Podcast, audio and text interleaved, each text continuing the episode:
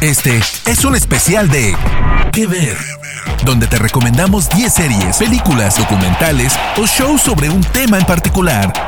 ¿Qué ver? Hola, hola queridos amigos y amigas de Spoiler Time. Bienvenidos a este podcast especial de Que ver con recomendaciones de películas y series. Yo soy Diana Su, me pueden encontrar en redes sociales como arroba guion bajo Diana Su. Y para cerrar el año, en esta ocasión les presentamos nuestro top 10 de películas favoritas de 2020. Y para ello me va a acompañar mi querido Rana Funk, a quien pueden encontrar en redes sociales como arroba ranafunk. ¡Comencemos! En el puesto número 10, The Assistant, una película de drama protagonizada por Julia Garner, mejor conocida por muchos por interpretar a Ruth en la serie de Netflix Ozark. The Assistant cuenta la historia de Jane. Ella es una joven recién graduada de la universidad que aspira a ser productora de cine y acaba de conseguir el trabajo de sus sueños como asistente junior de un poderoso magnate del entretenimiento. La película nos presenta un día laboral en la vida de Jane. Tiene que preparar el café, cambiar el papel de la máquina fotocopiadora, pedir los almuerzos de sus compañeros, reservar viajes, contestar mensajes, en fin, lidiar además con malos tratos de sus compañeros. Pero a través de todo esto, Jane va a descubrir algo horrible, el abuso que existe en este mundo del entretenimiento y que muchos básicamente fingen no darse cuenta de lo que está pasando. La película se filmó en 18 días. Es escrita, dirigida, producida y editada por Kitty Green, que anteriormente dirigió el documental Casting John Bennett, que por cierto pueden ver en Netflix. Julia Garner entrega una interpretación contenida, hay que decir, pero poderosa, que te conmueve y que te hace reflexionar sobre el acoso laboral. Y es básicamente esta razón por la cual recomiendo esta película. Es de las primeras películas o la primera que aborda el movimiento Me Too. Y la van a poder ver en Amazon Prime Video en enero de 2021. En el puesto número 9, The Trial of the Chicago 7 o El Juicio de los Siete de Chicago. Esta es la segunda película como director de Aaron Sorkin, el guionista de Red Social, y de West Wing, después de haber dirigido Molly's Game. Esta película iba a llegar a los cines, pero Netflix terminó adquiriendo los derechos de distribución. Una protesta pacífica en la Convención Nacional Demócrata de 1968 se convierte en un violento incidente que desemboca en uno de los juicios más infames de la historia. La película cuenta con un elenco multiestelar, Sasha Baron Cohen, Saya Abdul Matin II, Eddie Redmayne, Jeremy Strong, Joseph Gordon-Levitt, Mark Rylance y Michael Keaton. Destaca la interpretación de Sasha Baron Cohen en un papel lejos de la comedia en donde estamos acostumbrados a verlo, pero así todo es una película con bastante humor negro. Como dato curioso, Sorkin escribió el guion de esta película en el año 2007 y Steven Spielberg la iba a dirigir originalmente. En el puesto número 8, La Madre del Blues, o en inglés Ma Rainey's Black Bottom, que pueden ver en Netflix, protagonizada por Viola Davis y por Chadwick Boseman. Este fue el último papel de este maravilloso actor antes de fallecer. De hecho, sin que sus compañeros lo supieran, Boseman estaba recibiendo tratamiento contra el cáncer mientras filmaba esta película. Esta cinta es una adaptación de la obra de August Wilson y se desarrolla en 1927, cuando la madre del blues y su banda se reúnen en un estudio de grabación de Chicago y las tensiones aumentan entre todos los que están ahí, mientras se tocan temas sobre control artístico, explotación comercial, racismo, entre otros. La película es producida por Denzel Washington y les recomiendo que en cuanto terminen de verla en Netflix, vean el especial de la película que también está en la plataforma que dura más o menos 30 minutos para escuchar a todos los involucrados, a George C. Wolf, el director, a Denzel Washington y a los actores quienes les hablan de varios datos curiosos impresionantes que hay detrás de cámaras de esta película. ¿Por qué la recomendamos? Básicamente por las dos interpretaciones de los protagonistas que son tremendas. Viola Davis, pero sobre todo Chadwick Boseman, que los va a dejar con la boca abierta. Por cierto, en 2015 Denzel Washington ya anunció que planea llevar 10 obras de August Wilson a la pantalla grande o a la pantalla chica. Esta es la segunda adaptación, la primera fue Fences, que estrenó en 2016. En el puesto número 7 llega Palm Springs, esta comedia romántica de Hulu que ofrece una historia refrescante sobre las películas y que giran en torno al Día de la Marmota, un suceso que vuelves a vivir una y otra vez y no puedes escapar de ese loop. La película es protagonizada por Andy Samberg y Christine Milioti y también aparece J.K. Simmons. ¿De qué se trata? Una mujer llamada Sara conoce a un hombre llamado Niles durante una boda en Palm Springs y termina atrapada con él en un bucle temporal. ¿Cómo escapar de eso o cómo aprender a vivir con eso?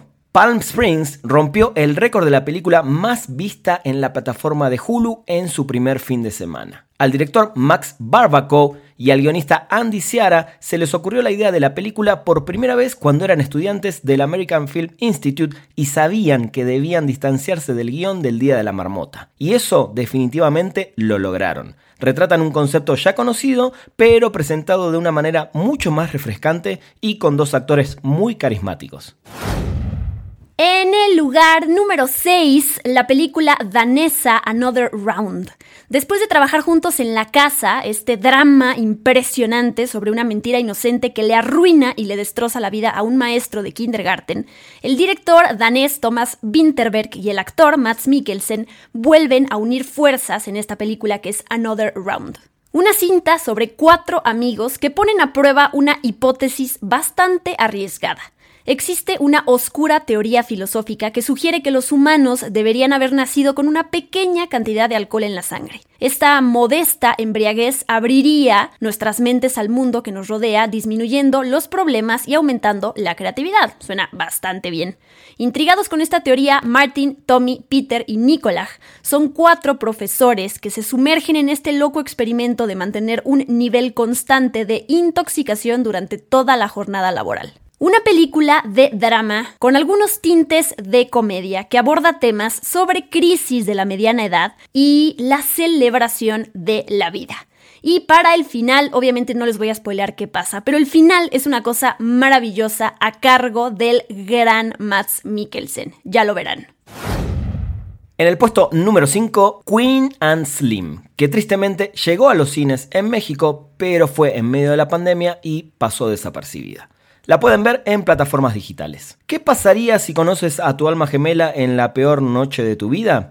Esta es la historia de Queen y Slim, interpretados por Jodie Turner Smith y Daniel Kaluuya, respectivamente. Durante su primera cita en Ohio son detenidos por cometer una pequeña infracción de tránsito. La situación se sale por completo de control cuando, en defensa propia, el hombre mata al policía y la pareja sale huyendo y son perseguidos por todo el país. Queen y Slim es una poderosa historia de amor que encara el precio del racismo y la violencia. La dinámica entre los personajes principales ha sido comparada con otras parejas famosas como Bonnie y Clyde, y realmente lo hacen muy muy bien ellos dos. Esta película es la ópera prima de Melina Matsukas, quien anteriormente dirigió varios videos musicales, así como algunos episodios de la serie Insecure y Master of None, y el guion fue escrito por la ganadora del Emmy, Lena White, basado en una historia de James Frey. Déjenme decirle que el pequeño extra que además tiene a mi favor es que aparece en un momento Flea, el bajista de los Red Hot Chili Peppers. En el puesto número 4, Wolf Walkers, película de fantasía y aventura del director de Song of the Sea y productor de The Breadwinner que pueden ver en la plataforma de Apple TV Plus. Una pequeña aprendiz cazadora que se llama Robin viaja a Irlanda con su papá para acabar con la última manada de lobos. Cuando explora las tierras prohibidas fuera de las murallas de la ciudad en donde vive, Robin se hace amiga de una chica de espíritu libre llamada Meb, y mientras buscan a su madre desaparecida, Robin descubre un secreto que la lleva más al mundo encantado de los Wolfwalkers, y entonces corre el riesgo de convertirse en eso que su papá está intentando destruir. Una película encantadora en todo sentido, con una animación impresionante para admirar cada detalle. El diseño de los personajes, cómo se expresan a partir de siluetas, los escenarios, los diferentes mundos, la paleta de color, en fin, todo. Y quiero decirles que esta recomendación está acompañada por una entrevista que pude hacer, que está en el canal de YouTube de Spoiler Time, con los directores Tom Moore y Ross Stewart y las protagonistas Honor Knifsey y Eva Whittaker. De verdad, véanla porque vale mucho la pena todo lo que tienen para aportar. Bruno Colais y el grupo folclórico Kila son quienes proporcionaron la banda sonora original de la película, y la cantautora noruega Aurora también contribuyó con una nueva versión de su sencillo ya lanzado Running with the Wolves. Por favor, no se desgasten ni se estresen decidiendo qué película de animación es mejor, si esta o Soul. Mejor disfruten las dos de la misma manera, con la misma emoción y lo que cada una tiene para aportar y ofrecer. Bueno, llegamos al top 3 eh, de estas 10 películas que elegimos de este año 2020. Este puesto es para Soul, la primera película de Disney Pixar protagonizada por un personaje afroamericano y que pueden ver en Disney Plus. El estudio viaja desde las calles de Nueva York hasta los reinos cósmicos para encontrar la respuesta a los interrogantes más importantes de nuestras vidas. ¿Qué es aquello que nos hace únicos? ¿Y de dónde vienen las almas? La historia se centra en Joe Garner, maestro de música de una escuela, aunque sabemos que su verdadera pasión es tocar jazz profesionalmente. Joe está pasando por esa crisis, siente que su sueño de convertirse en músico de jazz nunca va a suceder y continuamente se pregunta ¿por qué estoy aquí y qué se supone que debo hacer? Un día, justo cuando Joe piensa que ese sueño podría hacerse realidad, da un paso inesperado que lo envía a un lugar fantástico donde se ve obligado a reflexionar nuevamente sobre lo que significa tener alma. Soul es dirigida por Pete Doctor, el director de otras tres maravillas de Pixar, Up, Una aventura de altura, Monsters Inc. e Intensamente. Y cuenta con las voces en inglés de Jamie Foxx, Tina Fey, Questlove, baterista de la banda The Roots, David Dix y Felicia Rashad. Ken Powers es el co-director de esta película. Rápidamente esta película se transformó en una de mis favoritas de Pixar de siempre. Creo que tiene un mensaje muy profundo, elevado y tratado de una manera fantástica y espectacular. Además, la animación no deja de sorprenderme. Creo que Pixar se sigue superando película a película y eso es algo realmente impresionante y tiene dos contenidos muy importantes también para mí y creo que para gran parte de la audiencia. Por un lado el jazz, ¿no? Es una historia de jazz más allá de la profundidad de los temas del alma, de la vida, de lo que hacemos y dejamos de hacer y de esos pequeños momentos que a veces no recordamos y la música compuesta, su banda sonora por Trent Reznor y Atticus Ross y toda la parte del jazz compuesta y arreglada por el jazzista americano John Batiste. En el puesto número 2, Sound of Metal, que pueden verla en Amazon Prime Video. Este es un drama que se centra en Ruben, un baterista de metal que comienza a perder la audición. Cuando un médico le dice que su condición empeorará, él cree que es el fin de su vida y su carrera, y su novia lo obliga a acudir a un grupo de ayuda. Esta es una historia brutal y una experiencia sonora impresionante. Además cuenta con tres grandes actuaciones, Rhys Hamed, Olivia Cook y Paul Rassi. Como dato curioso, para la película, Rhys Hamed tuvo que aprender el lenguaje de señas americano, además de aprender a tocar la batería. Y Paul Rassi, que interpreta a Joe, el fundador del Centro de Rehabilitación para Sordos, no es realmente sordo, sí lo eran sus padres. Él es una figura prominente en la comunidad de sordos, llamada Child of Deaf Adults CODA, que significa hijo de adultos sordos. Los realizadores hicieron un esfuerzo admirable para que a través del diseño de audio los espectadores experimentemos las dificultades de perder la audición, la capacidad de encontrar alegría en la vida a pesar de la pérdida auditiva, así como la realidad de los implantes cocleares. Voy a recomendar ver esta película con audífonos para que esta experiencia sea realmente completa y fantástica.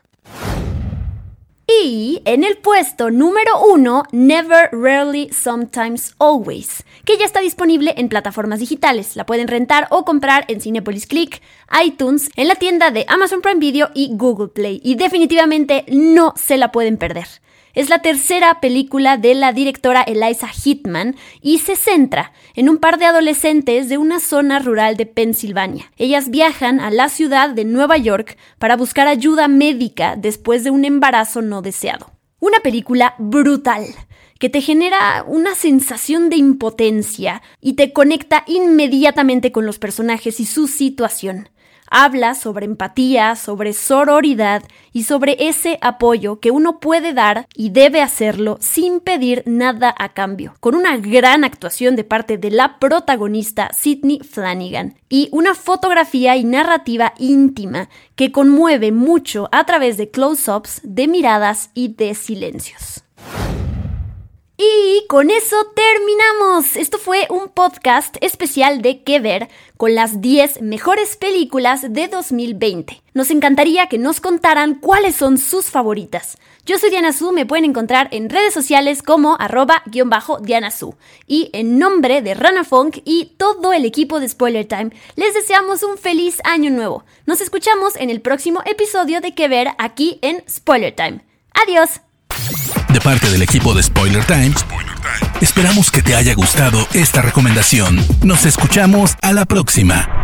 ¿Qué ver?